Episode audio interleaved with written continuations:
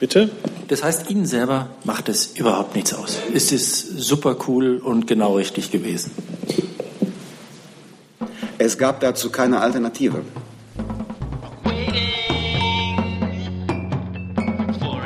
Liebe Kolleginnen, liebe Kollegen, erneut herzlich willkommen in der Bundespressekonferenz. Wir setzen, wenn die Kollegen sich setzen könnten, setzen wir die Serie fort der Analysen welche Auswirkungen die NRW-Landtagswahl auf die Bundespolitik hat. Wir begrüßen jetzt den Bundesvorsitzenden der Freien Demokraten, der auch zugleich seinen Spitzenkandidaten mitgebracht hat. Herr Lindner, herzlich willkommen. Sie haben das Wort. Liebe Hörer, hier sind Thilo und Tyler. Jung und naiv gibt es ja nur durch eure Unterstützung. Hier gibt es keine Werbung, höchstens für uns selbst. Aber wie ihr uns unterstützen könnt oder sogar Produzenten werdet, erfahrt ihr in der Podcast-Beschreibung. Zum Beispiel per PayPal oder Überweisung. Und jetzt geht's weiter. Vielen Dank, Herr Dr. Mainz. Meine Damen und Herren, die FDP hat äh, am vergangenen Sonntag wieder ein äh, sehr erfreuliches Ergebnis erzielt. Ähm, das Ergebnis ist so gut, dass es jetzt äh, nicht ganz leicht ist, mit ihm richtig umzugehen. Denn wenn man die Eigenständigkeit der FDP äh, betont, dann wird sofort wieder gesagt, da schau mal her, wie treten die auf, wie arrogant und so weiter und so fort betont man die Eigenständigkeit der FDP nicht, sondern ähm, hält sich an die ähm, ja auch äh, in unserer bundespolitischen Lage angebrachte äh, Demut. Dann heißt es, ach schau mal, jetzt treten Sie ganz bescheiden auf, weil die Dienstwagenschlüssel in Reichweite sind. Also wie man es macht gegenwärtig, äh, führt es zu Problemen. Und äh, deshalb habe ich meiner äh, Partei gestern und heute geraten, wir sollten einfach möglichst gelassen ähm, mit diesem Ergebnis äh, umgehen ähm, und ähm, uns äh, einfach auch die Zeit nehmen äh, zur Analyse und um die richtigen Schlussfolgerungen zu ziehen. Wie stellt sich das Ergebnis aus unserer Sicht dar? Wir haben das äh, historisch beste Ergebnis für die FDP in Nordrhein-Westfalen erzielt. Wir sind damit in der Landespolitik gestärkt. Die Wählerinnen und Wähler haben die FDP äh, unterstützt äh, weil sie genauso wie wir unter dem Status quo gelitten haben und einen Tempomacher in der Landespolitik gesucht haben. Äh, die Menschen haben unser Verständnis von Liberalität geteilt und unterstützen wollen. Wir haben sehr erfolgreich unsere Kompetenzwerte im Bereich der wirtschaftlichen Entwicklung, aber auch der Bildungspolitik gestärkt. Das heißt, die FDP ist nach der Analyse vom gestrigen Abend thematisch viel breiter aufgestellt als in der Vergangenheit, worüber ich mich natürlich persönlich sehr freue, weil dies eines ja äh, unserer Ziele war, gerade im Bereich der Bildungspolitik ähm, auch für die FDP Avantgarde-Charakter zu erarbeiten.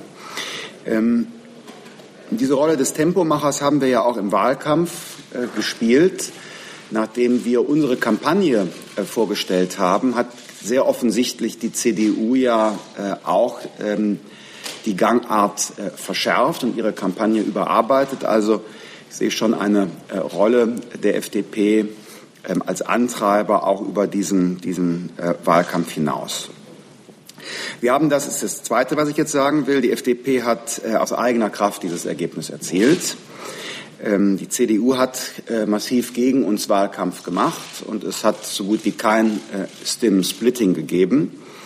Äh, ich sage das übrigens ohne ähm, ähm, irgendeine Form der Betroffenheit. Wir sind da nicht beleidigt, dass die CDU gegen uns Wahlkampf gemacht hat. Das ist ihr Recht und die Pflicht eines Spitzenkandidaten der CDU, das eigene Stimmergebnis möglichst gut darzustellen. Das hat ähm, ähm, der Kollege Laschet äh, gemacht. Das ist okay so. Ähm, aber es zeigt eben auch, dass die FDP ganz eigenständig aufgestellt und positioniert ist. Äh, wir haben von SPD und Grünen zusammen fast 200.000 Wählerinnen und Wähler gewonnen. Ähm, die alten kommunizierenden Röhren gibt es also nicht mehr. Unterstreicht, Menschen, die unsere Liberalität teilen, haben uns gewählt. Ähm, und zwar, äh, weil sie uns gemeint haben, die Freien Demokraten mit äh, ihren Projekten und Werten, nicht weil sie zuallererst den Koalitionspartner von irgendjemandem ähm, stärken wollten. Das ist jetzt für die anstehenden ähm, Gespräche über eine Regierungsbildung für uns auch sehr bedeutend. damit kein falscher Eindruck hier entsteht. Äh, selbstverständlich ist die FDP bereit, in Nordrhein-Westfalen in die Verantwortung zu gehen. Und für den Bundestagswahlkampf gäbe es keinen besseren Rückenwind als ein erfolgreicher Politikwechsel in Nordrhein-Westfalen, der wirklich im Alltag für die Menschen zu spürbaren Erleichterungen führt. Es gäbe keinen besseren Auftakt für den Bundestagswahlkampf, als zu zeigen, die Wahl der FDP führt zu einer echten Richtungsveränderung. Im Umkehrschluss gilt das äh, aber auch, was ich vor der Wahl gesagt habe. Wenn es nicht möglich ist, einen echten Politikwechsel zu erreichen, dann ist es ja notwendig, ähm, die Lebendigkeit des politischen Gesprächs aus der Oppositionsrolle ähm, zu erhalten beziehungsweise zu beleben. Wir fühlen uns jedenfalls im Wort gegenüber den eine Million Menschen, die uns gewählt haben. Andererseits wissen wir auch, dass 87 Prozent uns nicht gewählt haben. Das bedeutet also, ähm, äh, man kann prägen, aber die absolute Mehrheit hat die FDP noch nicht erreicht dieses Mal. Also insofern äh, muss man mit dem, was, was man an inhaltlichen Vorstellungen hat, Maß halten. Aber die Hürde für einen Regierungseintritt liegt nach den Koalitionsverhandlungen von 2009 heutzutage natürlich äh, entsprechend ähm, höher. Ja, ähm, bezogen auf den Bund, Herr Mainz, wenn ich das abschließend sagen darf, als dritter Gedanke, ist unsere äh, Strategie der Eigenständigkeit und thematischen Verbreiterung in Nordrhein-Westfalen wiederum bestätigt worden. Sie wissen, dass wir seit 2015 in Hamburg diese Strategie verfolgen und haben äh, regelmäßig unser Gewicht erhöht. Es sind andere Leute, die uns heute wählen. Siehe Wählerwanderungsbilanz. Das Bild der FDP hat sich ähm, verändert. Ähm, weil die FDP sich verändert hat. Das Bild der FDP hat sich verändert, weil die FDP sich verändert hat. Und das motiviert uns jetzt auch für diesen Bundestagswahlkampf, äh, der äh, im Grunde ab jetzt ja ähm, beginnt. Ähm, zumindest wenn ich, wenn ich die Positionierung gestern Abend hier in Berlin von Düsseldorf aus richtig verfolgt habe. diejenigen von Ihnen, äh, die mit uns im Gespräch waren in den letzten Monaten, wissen, dass ich mit Blick auf die Sozialdemokratie prognostiziert habe, dass nach ähm, dem großen Zuspruch und der Motivation in der SPD nach der Saarlandwahl ein zweiter Erzählzyklus beginnen würde, der Relativierung. Und ich habe seinerzeit prognostiziert, dass nach der Nordrhein-Westfalen-Wahl ein nächster Erzählzyklus ähm, über die Sozialdemokratie eröffnet werden wird. Und das wird jetzt nach meiner Erwartung beginnen. Ähm, die SPD fällt zurück hinter, hinter ähm, den Schulz-Hype. Und es wird jetzt noch schwieriger für die Sozialdemokratie werden. Ich sage das ohne jede Form von Häme, weil die Hoffnung auf Besserung durch Herrn Schulz hat sich nicht erfüllt, sondern im Gegenteil, Nordrhein-Westfalen ging verloren. Woher soll die Sozialdemokratie jetzt noch zusätzliche Motivation gewinnen? Ähm, ich sage das deshalb äh, ohne Häme, weil ich es bedauere denn es wird Auswirkungen auf die CDU haben. Meine Erwartung ist, dass durch die Ergebnisse gestern die CDU jede Ambition und jeden Ehrgeiz für die nächste Legislaturperiode fahren lässt. Die werden sagen, äh, Frau Merkel ist eindrucksvoll äh, bestätigt worden in ihrem Kurs. Der Mann, der wie kein Zweiter für den Kurs Merkel stand, hat in Nordrhein-Westfalen es geschafft, stärkste Partei zu werden. Gott sei Dank haben wir den Peter Altmaier äh, beauftragt, im Kanzleramt das Wahlprogramm zu schreiben. Dann sind wir von größeren Störungen durch die Parteibasis oder ambitionierte jüngere Unionskollegen verschont. Ähm, wir schaffen das schon so. Ähm, schade, ähm, aber für uns natürlich eine Gelegenheit, die Rolle des Antreibers, die Rolle des Tempomachers, die wir im NRW-Landtagswahlkampf gespielt haben, äh, die auch im Bundestagswahlkampf jetzt äh, fortzusetzen. Ähm, wir freuen uns jedenfalls darauf, ähm, äh, jetzt in den nächsten äh, Wochen auch über Nordrhein-Westfalen, Schleswig-Holstein hinaus wieder im Land unterwegs zu sein und äh, für unsere Vorstellung von Liberalität zu werben. Vielen Dank, Herr Lindner. Wir kommen zu Fragen. Herr Jung beginnt. Herr Lindner, Sie haben gestern in der Düsseldorfer Runde, als Herr Prezell allen anderen Parteien und den anderen Spitzenkandidaten gedroht hat, ähm, ja, dass äh, Herr Pretzel und seine AfD-Fraktion im Düsseldorfer Landtag allen das Leben schwer machen werden. Sie meinten dann nur so, es ist ihnen egal. Das hat mich ein bisschen überrascht, weil wenn solche Rechtspopulisten anderen Parteien drohen, dass, sie da mit Gleichgültigkeit äh, reagieren, äh, hat mich überrascht oder habe ich das fehlgedeutet? Nee, das haben Sie einfach äh, nicht richtig in Erinnerung, Herr Jung. Und ich bitte Sie, es ja äh, als Video dokumentiert mal anzuschauen. Es ging um die Frage, ob die AfD-Fraktion sich möglicherweise spaltet. Das hat Ihre Kollegin vom WDR gefragt. Und daraufhin habe ich gesagt, mir ist egal, ob die AfD-Fraktion sich spaltet. Ich finde, ähm, Sie könnten sich die Zeit nehmen, das Video nochmal anzusehen. Das habe ich ja. Ja, Sie haben es aber falsch gesehen. Herr Lose. Ja, Herr Lindner, Sie bemühen sich ja seit geraumer Zeit, den Eindruck ähm, zu, zu verhindern, dass die FDP zu einer Ein-Mann-Partei äh, geworden sei. Weil ja auch im Parteitag war das ja auch sehr schön äh, sichtbar. Auch wenn ich ja um Ihre Doppelrolle weiß, weshalb wir heute sozusagen zwei Lindners hier sitzen. Aber warum haben Sie nicht wenigstens Frau Beer mitgebracht oder irgendein, damit der Eindruck nicht schon wieder entsteht, wenn die FDP kommt, reicht es, wenn der Lindner kommt? Ja, wir haben es immer so gemacht, dass der Bundesvorsitzende mit dem Spitzenkandidaten kam. Und äh, in dieser Situation, in der wir ja sind, ähm, ja, schauen Sie, in Nordrhein-Westfalen und Schleswig-Holstein hatten die Wählerinnen und Wähler die Großzügigkeit, ähm, über diese Doppelkandidaturen für Landes- und äh, Bundesparlament hinwegzusehen, weil die Leute wissen, in der Lage, in der die FDP ist, kann man nur über die Länder die Partei neu aufbauen. Und die Wählerinnen und Wähler ähm, haben das, das akzeptiert und sogar äh, gestärkt. Und ich bin sehr dankbar für äh, diesen ähm, Umgang mit der schwierigen Ausnahmelage der FDP und äh, bitte auch Sie um Verständnis, dass das in der Bundespressekonferenz sich leider dann gegenwärtig so fortsetzt. Kurzer Zusatz. Mhm. Aber sehen Sie denn das Risiko, dass der Eindruck dadurch bestärkt wird, unabhängig von meinem Verständnis? Also Sie haben ja selbst den Bundesparteitag ähm, in Erinnerung gerufen, der ja gezeigt hat, was für eine große personelle Bandbreite wir haben. Ich glaube, von diesem einen Auftritt aus der Bundespressekonferenz hier heute früh werden auch Sie keine Rückschlüsse äh, auf diese One-Man-Show-These nochmal nehmen. Herr Keller.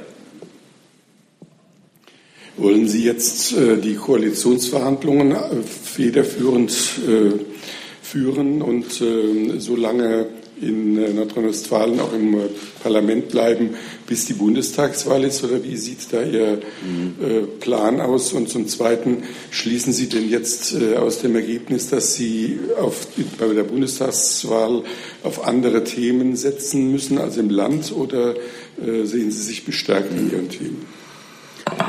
Ja, Herr Dr. Keller, ich habe ja äh, das Landtagsmandat angestrebt, um während der Phase der Regierungsbildung zu Beginn der Legislaturperiode voll parlamentarisch handlungsfähig zu sein. Und äh, deshalb bewerbe ich mich am heutigen Nachmittag auch wieder um den Vorsitz äh, meiner Fraktion äh, im Landtag. Und ähm, falls es Koalitionsgespräche gäbe, uns hat noch kein äh, Anruf erreicht, würde ich diese natürlich federführend äh, in Nordrhein-Westfalen auch äh, leiten für die FDP-Seite. Ähm, nach der Bundestagswahl werde ich aber in jedem Fall ähm, meine Arbeit in Berlin fortsetzen wollen, wenn die Wählerinnen und Wähler das möchten. Ähm, das habe ich vor der Wahl gesagt und das gilt auch, auch danach. Und die Themen? Sind ja in Nordrhein-Westfalen bestätigt worden. wirtschaftliches Vorankommen, ein Bildungssystem, das ähm, modernisiert ist, äh, moderne, auch digitale Infrastruktur. Wenn ich das sagen darf, äh, ich freue mich insbesondere, dass 96 äh, Prozent der Leute sagen, gut, dass die FDP sich mal um die Digitalisierung kümmert, macht kein anderer. Also 96 Prozent unserer Wähler. Also ich fühle mich in diesem ähm, Angebot wirtschaftliche Entwicklung, individuelle Chancen, so will ich mal das Bildungsthema weiterfassen. Und, oh, ähm, und, und Digitalisierung, also auch ein Modernitätsthema, fühle ich mich äh, eher in unserem Kurs bestärkt. Frau Tenfeld. Herr Lindner, ähm, Schwarz-Gelb in Düsseldorf, in Mainz sieht es ganz anders aus. In Kiel ist alles offen. Diese Vielfalt führt die zu Zweifeln, was die Prinzipienfestigkeit der FDP anlangt? Nein, das unterstreicht unsere Eigenständigkeit, äh, denn bei äh, jeder Gelegenheit, wo eine Regierung gebildet wird, werden wir sehr genau schauen, sind äh, die Projekte, die wir umsetzen können, ähm, so gut verhandelt, dass wir auf äh, jedem Marktplatz ähm, in jeder Facebook-Kommentarspalte begründen können, warum wir in diese Koalition eingetreten sind oder begründen können, weil wir es äh, nicht getan haben. Denn darauf will ich hinweisen, äh, beides ist ja begründungspflichtig. Also tritt man nicht in eine Koalition ein, muss man ja begründen, warum man es nicht tut. Weil ja Leute auch Erwartungen haben daran, äh, dass man gestaltet. Wir sind ja keine Protestpartei. Und auf der anderen Seite ist es genauso notwendig zu begründen, wenn man in eine Koalition eintritt. Und äh, ich habe das für äh, NRW vor der Wahl gesagt und dabei bliebe es auch, sollte es den Entwurf eines Koalitionsvertrages geben, würde der ähm, durch ähm, eine Befragung unserer Mitglieder auch gebilligt werden müssen, um deutlich zu machen, dass uns sehr wichtig ist, äh, die Menschen zu beteiligen, die über viele Jahre jetzt der Partei die Treue gehalten haben, sie mit aufgebaut haben und jetzt auch gegenwärtig stark zu uns gekommen sind. Das ist auch vielleicht eine kleine Zensur zu äh, äh, Zäsur, eine kleine Zäsur zu früheren Phasen der Geschichte der FDP, wo ein kleinerer Kreis von Führungskräften alleine entschieden haben. Das möchten wir anders machen. Freundliche Grüße an Herrn Lose, Stichwort One-Man-Show. Ne? Also ist auch, auch ein Zeichen dafür, dass wir eben auch unsere Basis in Nordrhein-Westfalen inzwischen wieder über 15.000 Mitglieder sehr ernst nehmen. Jetzt muss ich mal gucken, Herr Kollege ja, das Mikro. Bitte. Ja, Thorsten Huhn vom NDR. Herr Lindner, diese Ein-Mann-Strategie ist ja schon auffällig. Wollen Sie die bis zur Bundestagswahl durchziehen und auch dort sozusagen die dominierende Figur sein oder denken Sie da an ein Team? Und meine zweite Frage ist, wenn Sie drei Punkte nennen sollten, warum Sie in Nordrhein-Westfalen gestern so erfolgreich waren, welche wären das dann? Ich meine jetzt nicht Ihre Themen, sondern woran hat es gelegen, dass es so gut für Sie ausging? Mhm. Es ist keine Strategie der ähm, Fokussierung auf wenige äh, Gesichter. Ähm, bitte glauben Sie mir das. Äh, ich wäre der Erste, der es ändern würde. Und ähm, wir können es gern so halten, dass es zukünftig äh, nur noch Interviews mit ja, anderen aus der FDP als mir gibt für Ihre Medien. Das können wir gerne so halten. Ich habe damit kein Problem. Also wirklich nicht. Ähm, aber leider ist es so, und das wissen Sie doch auch, ähm, dass wenn Sie in Ihrer Redaktion sagen, Sie haben äh, XY aus der FDP, hervorragender Fachmann für eine Interviewstrecke oder für ein Hörfunkinterview, also äh, wir gehen gerne Wette ein, im NDR nur noch Interviews mit den Fachpolitikern der FDP ohne den Vorsitzenden äh, der FDP. Können wir gerne so handhaben. Ich habe damit wirklich kein Problem. Meine Absicht ist, die FDP personell breiter aufzustellen. Und leider wird diese Strategie äh, nicht durch, durch ähm, meine, meine Dominanz, sondern eher durch ihr Interesse begrenzt. Ja? Also wenn das sich anders darstellt auf Ihrer Schreibtischseite, äh, bin ich Ihr Verbündeter. Ähm, und was hat zum Wahlerfolg der FDP geführt? Naja, erstmal harte Arbeit über fünf Jahre. Wir haben fünf Jahre eine sehr engagierte Oppositionspolitik gemacht. Äh, Ihre ähm, Kollegen haben das ja auch äh, oft gewürdigt, dass die FDP äh, in besonderer Weise auch den Kontrast zur rot-grünen Regierung dargestellt hat. An vielen Stellen mussten wir, ich sage das jetzt ganz offen, an vielen Stellen mussten wir die CDU treiben, zu klagen gegen die Regierung oder eine klare Kante zu zeigen gegenüber der Regierung. Bis zuletzt hat es Rücksichtnahmen gegeben. Ähm, bei uns nicht. CDU war immer noch Teil des sogenannten Schulkonsenses. Da waren wir nie dabei, weil wir gesehen haben, auf was das hinausläuft. Also erster Grund ist die klare Oppositionshaltung der FDP in den letzten Jahren. Auch als wir bundespolitisch schwach in Umfragen waren, hatten wir in NRW immer eine Basis, ähm, auch beim WDR etwa, Ihren Kollegen, von äh, sieben, acht, neun Prozent, nicht erst jetzt im Wahlkampf, sondern es gab eine solide Basis, obwohl die Bühne Deutscher Bundestag gefehlt hat. Und die haben wir uns, nicht ich, sondern wir uns ähm, äh, hart erarbeitet. Das Zweite ist, dass die FDP ganz offensichtlich ein bestimmtes Lebensgefühl von Menschen trifft. Nämlich das Lebensgefühl von Leuten, die ganz großzügig und tolerant im Umgang mit anderen sind, äh, die neugierig sind auf die Zukunft, äh, die durchaus auch einen Staat wollen, der ähm, äh, Probleme löst, die auf der anderen Seite im Alltag bitteschön aber ähm, ihr Leben so anlegen möchten, äh, wie sie es für richtig halten und die in der Politik jetzt nicht Aufpasser und Kontrolleure suchen, in Klammern CDU, CSU, äh, und auch keine äh, Erziehungsberechtigten, in Klammern SPD und Grüne, sondern einfach nur eine Partei, die ja, äh, Anwalt ihres Lebensgefühls ist. Das ist der zweite Grund. Der dritte Grund, äh, ich bin fest davon überzeugt, dass äh, unsere konkreten politischen Angebote im Programm, also Wahlfreiheit äh, bei, beim Bildungsgang des Gymnasiums, Glasfaserinfrastruktur durch Verkauf von Staatsbeteiligungen, äh, Infrastrukturbeschleunigung, Forschungsfreiheit, Entfesselung des Wirtschaftsstandortes äh, NRW, eine äh, Politik ökologischer Verantwortung ohne diese ideologischen Übertreibungen äh, des Umweltministers Remmel. Das hat äh, bei vielen einen Nerv getroffen, fanden viele Leute interessant. Das wären aus meiner Sicht die drei äh, Motive. Darf ich eine Nachfrage stellen? Bitte. Ja. Ähm, Sie wollen also auch für die Bundestagswahl sozusagen das alleinige Aushängeschild bleiben. Ich meine, Sie könnten ja ein Dreierteam machen und Sie treten dann immer zu dritt auf. Das wäre ja was anderes. Da wären wir nicht daran schuld, wir Journalisten mit unseren Interviewanfragen. Ja, also Sie bringen wieder so einen Soupçon rein, ich hätte Ihnen Schuld zugewiesen. Das ist nicht meine Absicht. Ich kenne die, Ihre Zwänge. Und ja, Sie lächeln jetzt so, aber es ist ja so. So sind die Zwänge bei Ihnen und ich will Ihnen sagen, ich kenne Ihre Zwänge, aber dann machen Sie mir bitte Ihre Zwänge nicht zum Vorwurf. Unsere Strategie ist die personelle Verbreiterung, die möchte ich auch haben. Aber ähm, so wie natürlich äh, die SPD und die CDU eine Persönlichkeit auf die Plakate bringt, machen wir das auch bei Landtagswahl und bei der Bundestagswahl. Warum ist es kein Problem, wenn Herr Laschet auf jedem Plakat ist? Warum ist es kein Problem, wenn Frau Kraft auf jedem Plakat ist? Warum ist es dann ein Problem, wenn Herr Kupicki auf jedem Plakat ist? Ja.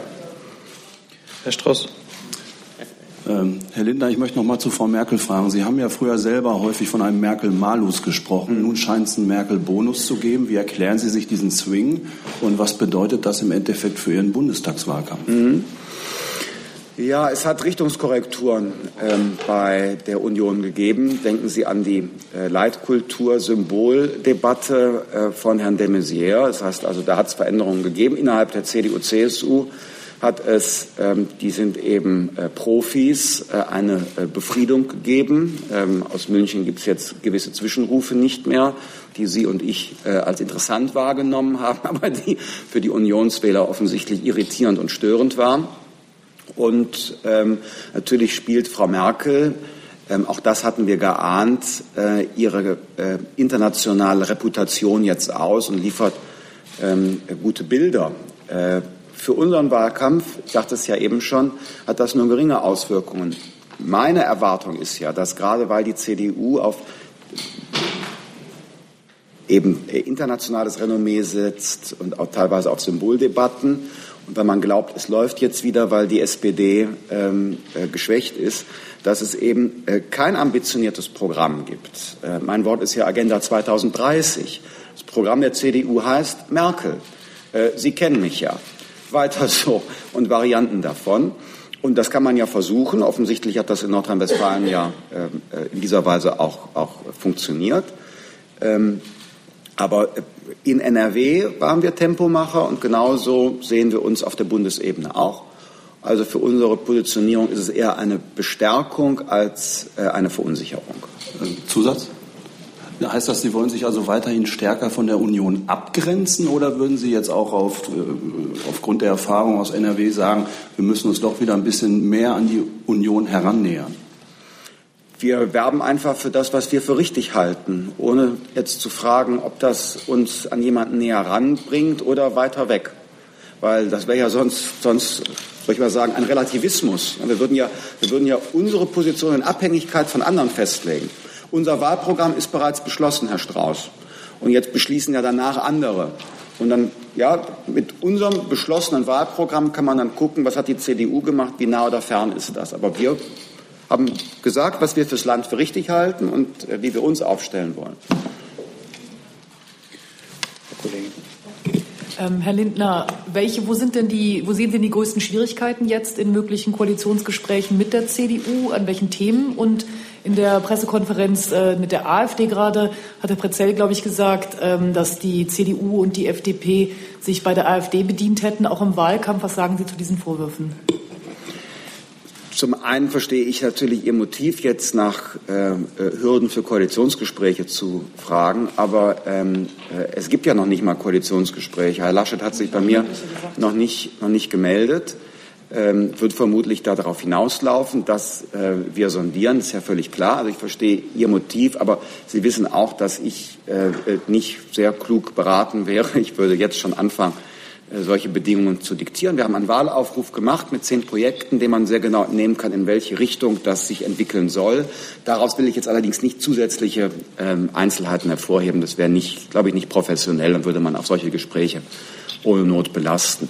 Was Herr Prezell gemeint hat, äh, weiß ich nicht. Äh, ich habe ehrlich gesagt das Wahlprogramm der AfD nicht gelesen, weil die äh, Forderungen der AfD im Einzelnen ja immer interpretiert werden müssen aus dem Geist, der in dieser Partei herrscht. Und es ist ein Geist von Hass, von Abgrenzung und dem Schüren von Angst. Und äh, jedes Projekt, das die AfD in der Sache definiert, muss man im Lichte äh, dieses äh, Geistes der AfD interpretieren. Und deshalb ist das äh, für mich kein satisfaktionsfähiger Gesprächspartner. Herr Braun.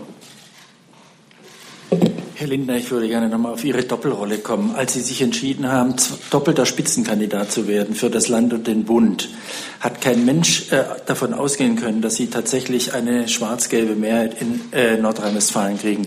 Macht es Ihnen gar nichts aus, dass Sie jetzt als Spitzenkandidat gewählt worden sind, dass Sie sich als Fraktionschef wiederwählen lassen und hinterher sagen, ich verhandle das super aus, aber dann gehe ich? Ist das ein Role Model, das andere künftig auch machen und Herr Lindner wird es nicht kritisieren? Ich verstehe Ihre Frage jetzt noch nicht. Die Frage besteht darin, ist es sauber, dass man doppelter Spitzenkandidat ist, eine Koalition möglicherweise aushandelt und dann zum Bund wechselt und der Nachrücker auf Liste 4 oder 25 gibt dann die entscheidende Stimme für die Mehrheit in Düsseldorf? Ja, denn SPD und Grüne haben das ja bei jeder Gelegenheit thematisiert. Ähm, in äh, jedem Interview, das ich äh, gegeben habe, bin ich danach gefragt worden, seit November des vergangenen Jahres. Und äh, in jeder Rede habe ich selber betont. Man darf also davon ausgehen, dass die Wählerinnen und Wähler der FDP, so wie in Kiel, das nicht nur gewusst haben, sondern gebilligt haben, vielleicht sogar gewünscht haben, weil sie äh, genauso wie im Landtag die FDP sich auch im Bundestag wieder wünschen. So, jetzt haben wir. Herr Kollege, bitte?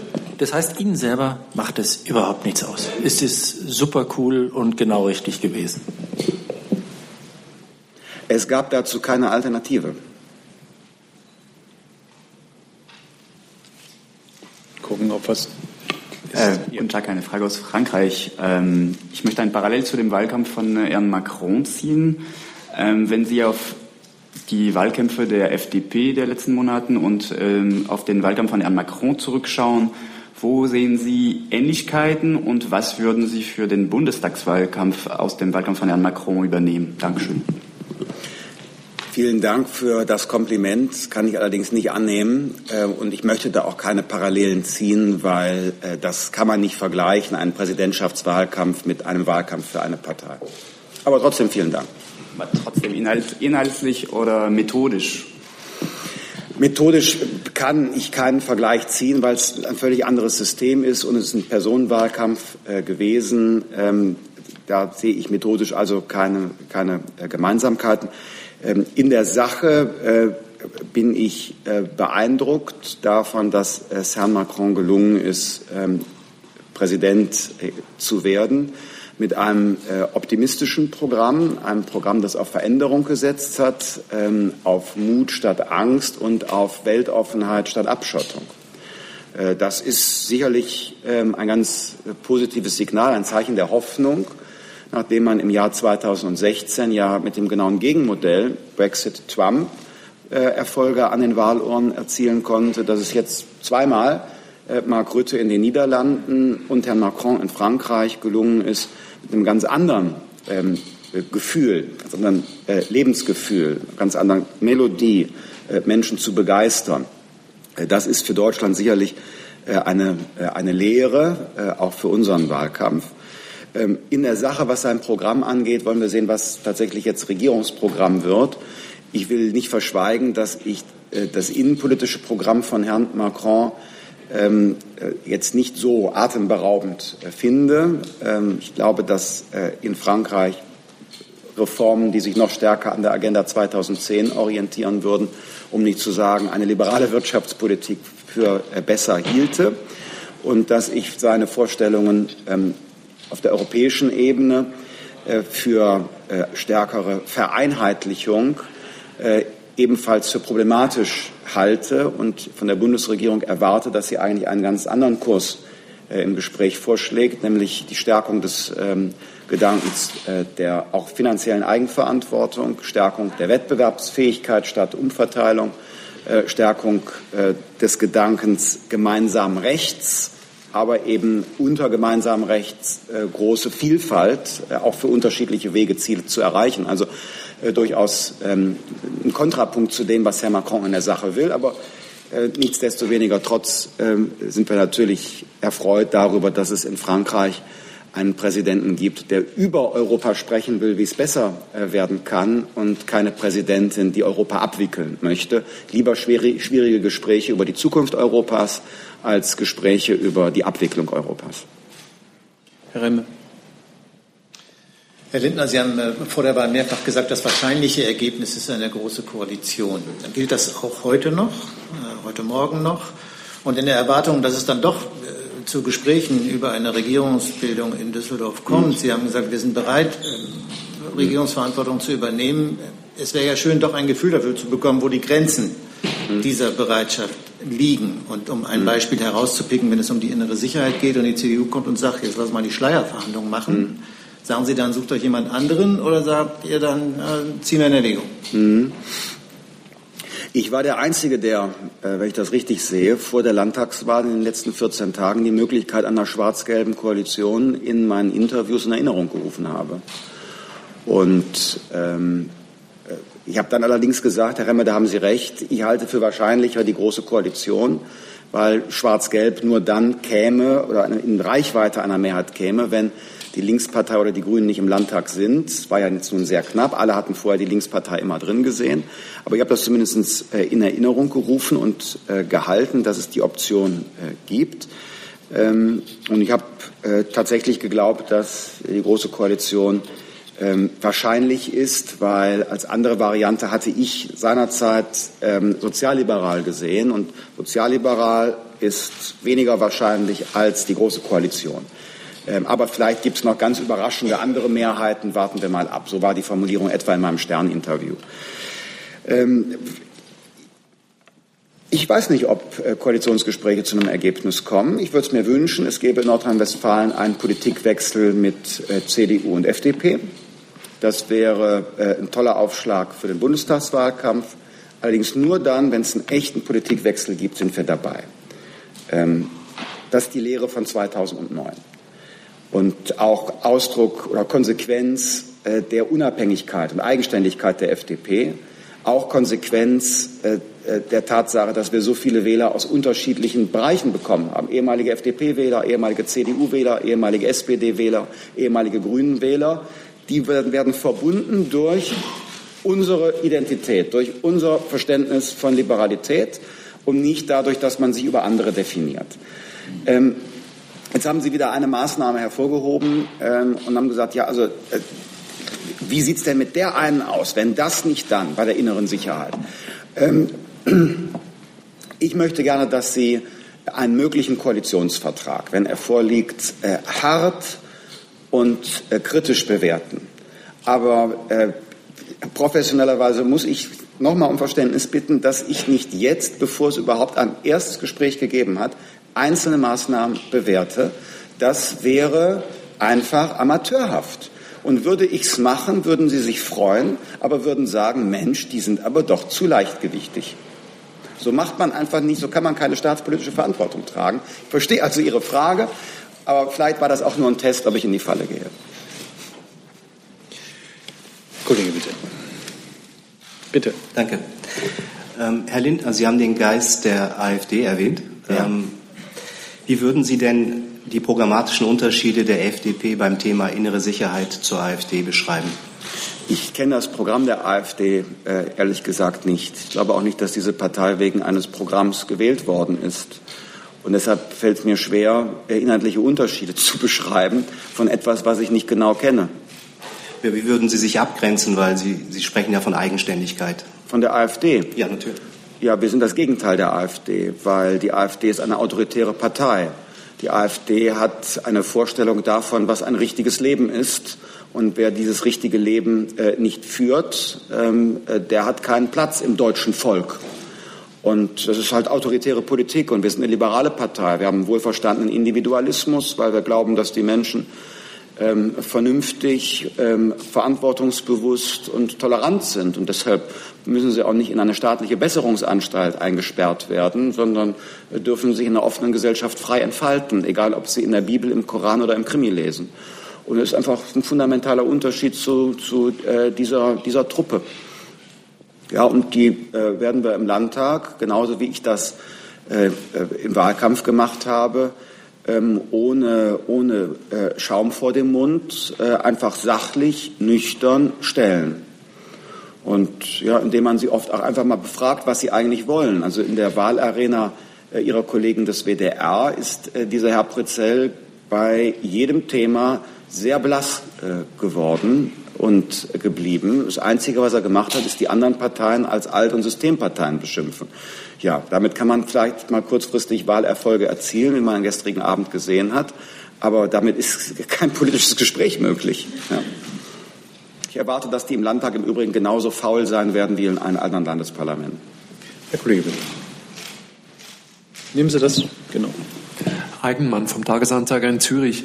Ich habe eine Verständnisfrage. Wenn es, ähm, wenn es zu einer schwarz-gelben Regierung kommen würde in Düsseldorf, dann würden Sie nicht in diese Regierung eintreten als selbst. Minister, Sie selbst? Ja, ich würde also in jedem Fall ähm, ziehe ich es vor, einflussloser Abgeordneter der Opposition im Bundestag zu sein als stellvertretender Ministerpräsident in Düsseldorf, um es jetzt mal auf diesen ganz harten Punkt zu bringen. Wenn es ein solches Szenario gäbe, also wäre das Extremszenario, das würde ich vorziehen. Und wissen Sie warum? Weil das 2013 meine Zusage an meine Partei und alle diejenigen gewesen ist, die sich ein Comeback der FDP auf Bundesebene wünschen. Und äh, ich werde nichts tun, ähm, was in irgendeiner Weise meine Berechenbarkeit oder meine Zusagen in Frage stellt. Herr Lose.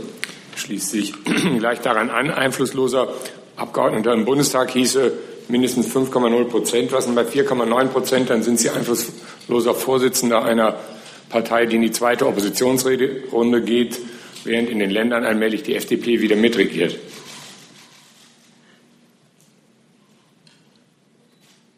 Ich habe das Fragezeichen nicht gehört. Ich, können Sie noch mal genau sagen, worauf Sie hinaus wollen, bitte, Herr Loth? Ja, äh, die Variante, die Sie eben geschildert ja. haben, Sie haben eine Zusage gemacht, Sie mhm. würden lieber einflussloser Bundestagsabgeordneter ähm, mhm. als stellvertretender Ministerpräsident ähm, mhm. in Nordrhein-Westfalen. Das alles hat zur Grundlage, dass Sie mindestens 5,9 Prozent erzielen Richtig. am 24. September. Ja. Bei 4,9 wären Sie dann nur noch einflussloser Vorsitzender einer ähm, Partei, die im Bund schon wieder in der Opposition ist. Jetzt kommt das Fragezeichen, was machen Sie dann? Ja, ähm, also ich will noch mal zur Sicherheit sagen, ich habe dieses Beispiel stellvertretender Ministerpräsident, einflussloser Abgeordneter der Opposition zur Plausibilität verwendet, um das extrem deutlich zu machen. Ne? Also nur damit ähm, äh, wir uns da richtig verstehen. Und die andere Frage, Herr Lose, kann ich äh, gar nicht äh, beantworten, weil äh, ich möchte dieses Szenario nicht.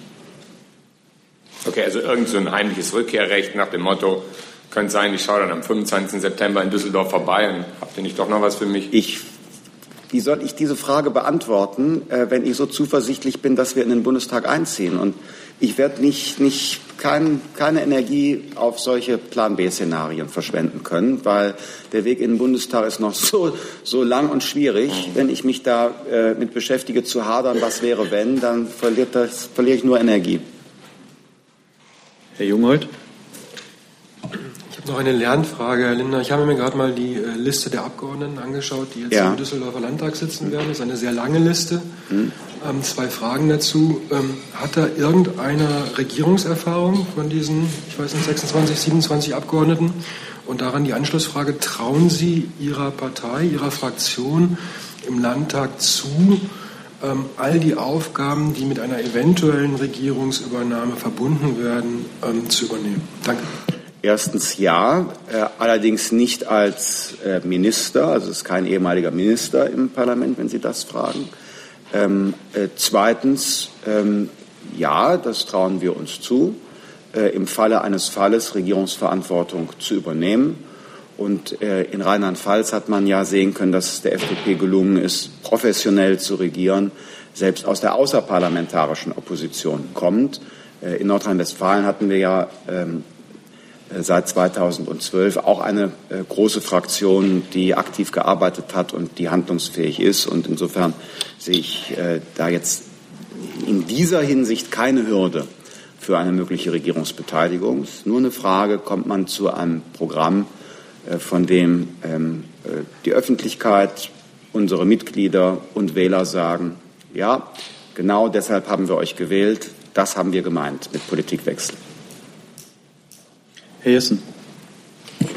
Herr Lindner, ähm, wie viele der 12,5 Prozent sind eigentlich originäre Lindner-Prozentpunkte, beziehungsweise wo wäre die FDP gelandet mhm. ähm, unter 10 Prozent ohne den doppelten Lindner? Und zum Zweiten technische Frage, werden Sie Ihr Landtagsmandat auf jeden Fall vor der Bundestagswahl oder vor der Bekanntgabe des Ergebnisses der Bundestagswahl zurückgeben oder gegebenenfalls erst danach? Mhm. Äh, erstens, ich äh, bin Vorsitzender einer Partei, ähm, die von Menschen gewählt wird, die sich sehr genau informieren, äh, was sie wählen, die eine genaue politische Vorstellung haben und die eine Partei wählen, nicht ähm, weil sie Fan einer Person sind, sondern weil sie ein bestimmtes politisches Profil ähm, ausdrücken wollen und weil sie einen Anwalt auch ihres Lebensgefühls im Parlament haben wollen. Und deshalb ähm, halte ich die Personalisierung jetzt für nicht so entscheidend. Und zum Zweiten, ja, also im Tausch. Im Tausch bedeutet Rückgabe nur dann, wenn Sie das Tauschobjekt, also Bundestagsmandat, erhalten haben, richtig? Ja, worauf wollen Sie da jetzt genau wieder hinaus? Auf die mindestens theoretisch noch gegebene Möglichkeit, dass ja. Sie kein Bundestagsmandat hm. erhalten, dann könnte wissen auch dazu, ein Tausch stattfinden, ja, richtig? Ja, aber wissen Sie, dazu will ich äh, aus einem ganz einfachen Grund, weil ich eben auch Ihre Schreibtischseite so gut kenne, nichts sagen. Ähm, ist, alles, was ich dazu sage, wird dann eine bestimmende Nachricht. Also und deshalb möchte ich es nicht äh, kommentieren. Also, Aber manchmal wird auch etwas eine bestimmende Nachricht, wenn man nichts sagt, Herr Lieb. Ja, wenn Sie sagen, wenn, wenn, Sie jetzt, wenn Sie jetzt sagen, ich gebe es dann zurück, wenn ich ein anderes äh, mhm. erhalten habe, um, logischer Umkehrschluss, sonst kann ich es ja. gar nicht zurückgeben, ist das ja auch eine Nachricht. Ich möchte weder noch Ihnen ein Zitat liefern, mit dem Sie die Überschrift begründen können. Lindner kündigt Ausstieg aus der Politik an, falls es mit dem Bundestag nicht klappt noch möchte ich Ihnen Belege für eine Überschrift geben. Lindner bleibt in der Landespolitik äh, im Landtag, wenn es mit dem Bundestag nicht klappt. Weder noch möchte ich äh, äh, Ihnen eine von den beiden möglichen Thesen bestätigen, weil ich das nicht für die Nachricht des Tages halte. Also bleibt es im Bereich Ihrer Spekulation. Herr Braun. Ich bin deswegen überrascht, weil Sie 2013, 14, 15 nach meiner Erinnerung immer gesagt haben, wenn es im Bundestag nicht klappt, dann ist das das Ende meiner politischen Karriere. Offensichtlich ändert sich das jetzt. Sie beziehen sich auf das erste Interview, das ich äh, mit der Zeit äh, nach oder noch bevor ich überhaupt Parteivorsitzender geworden bin, gegeben habe. Und aus diesem langen Gespräch haben Ihre Kollegen von der Zeit nur diese eine Antwort auf Agentur gegeben aus den ganzen inhaltlichen Positionsbestimmungen, der selbstkritischen Betrachtung der FDP, haben Ihre Kollegen nur diese eine Personalie auf die Agentur gegeben.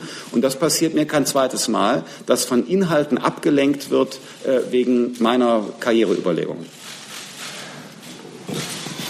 Also wenn wir jetzt so präzise sind, dann würde ich daran erinnern, dass wir viele Gespräche geführt haben. Diesen Satz haben Sie nicht einmal in einem Interview gesagt, sondern es war ein klares Bekenntnis intern, extern, dass Sie damals gesagt haben, das ist für mich das Ziel, daran lasse ich mich messen, danach ist es Politik im Bund oder nicht mehr. Es ist nicht ein Interview bei der Zeit gewesen, das wissen Sie. Ich weise Sie darauf hin, dass es auch unter drei Äußerungen gibt. Und ich finde es merkwürdig, dass Sie unter drei Äußerungen in einer Bundespressekonferenz hier erwähnen. Herr Jung. Liebe Hörer, hier sind Thilo und Tyler. Jung und Naiv gibt es ja nur durch eure Unterstützung. Hier gibt's keine Werbung, höchstens für uns selbst. Aber wie ihr uns unterstützen könnt oder sogar Produzenten werdet, erfahrt ihr in der Podcast-Beschreibung. Zum Beispiel per PayPal oder Überweisung. Und jetzt geht's weiter. Ich wollte mal zu Inhalten kommen. Danke. Und das von Ihnen. Ja. Zu Bildungspolitik. Ähm, Sie wollen da ja Bildungsgutscheine, die weltbeste Bildung für Deutschland. Äh, können Sie mal erklären, wie dann mehr Wettbewerb zu weniger Verlierern führen soll? Es geht Wettbewerb, um Wettbewerb, also die Definition, dass es da immer Verlierer gibt. Nein, äh, der Wettbewerb soll ja zwischen den Bildungseinrichtungen stattfinden um die beste Qualität. Wir möchten also, dass so wie beispielsweise in Skandinavien. Das sind sicherlich Gesellschaften, von denen Sie nicht sagen würden, dass äh, dort äh, der Ellbogen herrscht. Dass wie in Skandinavien die einzelnen Bildungseinrichtungen miteinander in eine Konkurrenz treten, wie sie für ihre Schülerinnen und Schüler oder ihre Studierenden das bestmögliche Angebot schaffen, wie sie in die Lage, die Schülerinnen und Schüler in die Lage versetzen, ihre Talente voll zu entfalten. Ähm, ihr Bild ist der ruinöse Wettbewerb zwischen jungen Menschen in der Schule aber das ist leider Ihr Problem, weil mein Bild von Wettbewerb ist das, Bildungseinrichtungen, die sich darum bemühen, äh, für die ihnen anvertrauten ähm, jungen Menschen das beste Angebot zu machen. Und können Sie mal erläutern, wie Sie sich die Freigabe von Cannabis vorstellen? Ja, kontrolliert ähm, über beispielsweise Apotheken. Ähm, ähm, anders als Sie vielleicht glauben, geht es da nicht um Recht auf Rausch, äh, sondern äh, es geht um eine kriminalpräventive Maßnahme. Der Bund der deutschen Kriminalbeamten und 100 äh, Strafrechtsprofessoren haben ja ähm, genau diese äh, Legalisierung und kontrollierte Abgabe äh, gefordert. Deshalb gefordert, weil dadurch die Beschaffungskriminalität über Dealer reduziert wird, die dann beim zweiten, dritten Mal auch andere, härtere, gefährlichere Drogen anbieten. Wir verharmlosen keine Droge, auch nicht Cannabis, glauben aber, dass eine kontrollierte Freigabe eben diese kriminalpräventiven Vorteile hat.